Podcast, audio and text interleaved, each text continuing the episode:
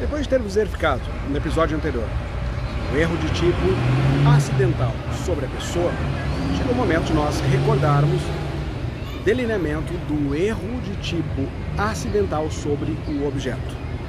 Lá nós tínhamos error em persona. Aqui nós temos error em objeto. Aqui, o equívoco do sujeito recai sobre o objeto que está envolvido na conduta delitiva.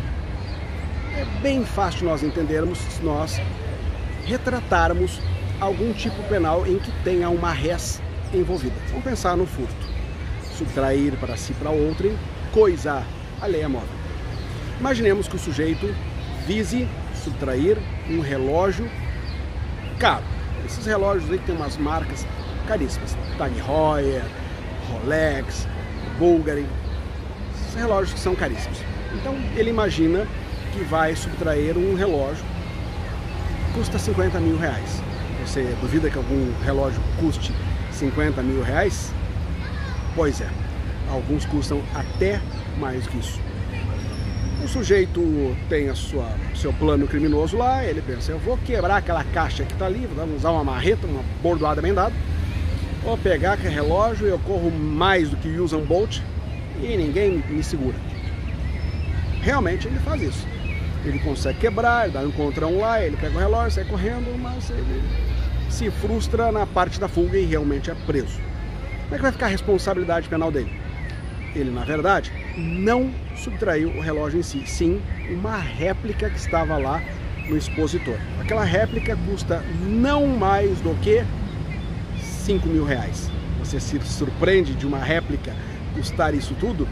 Pois é, quando o original tem um valor tão alto, a réplica ela segue mais ou menos junto.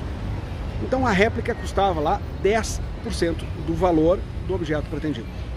Me diz aí, por conta de ele não ter subtraído o objeto pretendido, ele não terá responsabilizado, responsabilidade pelo furto? Terá da mesma forma, porque esse elemento, o objeto, é meramente acessório, secundário. No final das contas, tanto o original quanto a réplica são coisas. E ele subtraiu para si, para outrem, coisa. A lei é móvel. Então ele vai ser responsabilizado sim. Mas como é que fica a responsabilidade penal dele? Eu posso usar a mesma regra que eu adotei lá no erro em persona?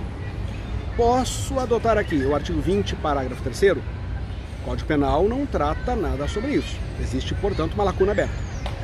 Eu posso usar aqui a analogia de levar em consideração aquilo que ele pretendia fazer lá no erro sobre a pessoa, você leva em consideração a vítima virtual e não a vítima real.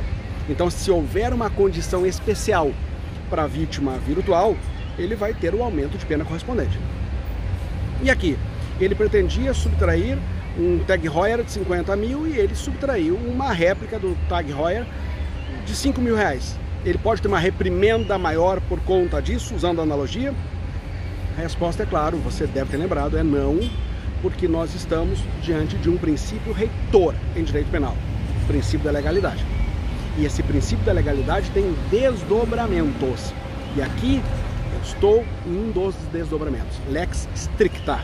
Ou seja, não cabe analogia em matéria penal, salvo para beneficiar o agente. Não cabe analogia em malan partem. Aqui eu não posso usar a mesma regra do 20, parágrafo 3 Ele simplesmente vai ser responsabilizado pelo furto, mas não vai ter nenhuma diferenciação na reprimenda por ter errado de objeto. Vimos, portanto, que o erro de tipo acidental sobre objeto não afasta a responsabilidade penal. Esse é de longe o erro de tipo acidental mais singelo e por isso normalmente mais afastado dos questionamentos, salvo na hipótese que já foi levantada aqui sobre a possibilidade de usar ou não analogia aqui e a resposta é negativa. Agora nós vamos evoluir e bem nos próximos vídeos. O próximo vídeo já vai tratar de erro sobre a execução, aberratio ictus, com resultado simples, resultado duplo. Depois nós vamos examinar o erro sobre o resultado, o resultado diverso pretendido, novamente com resultado simples e duplo e por fim, vamos examinar o erro sobre o nexo causal. Você não pode perder os próximos episódios.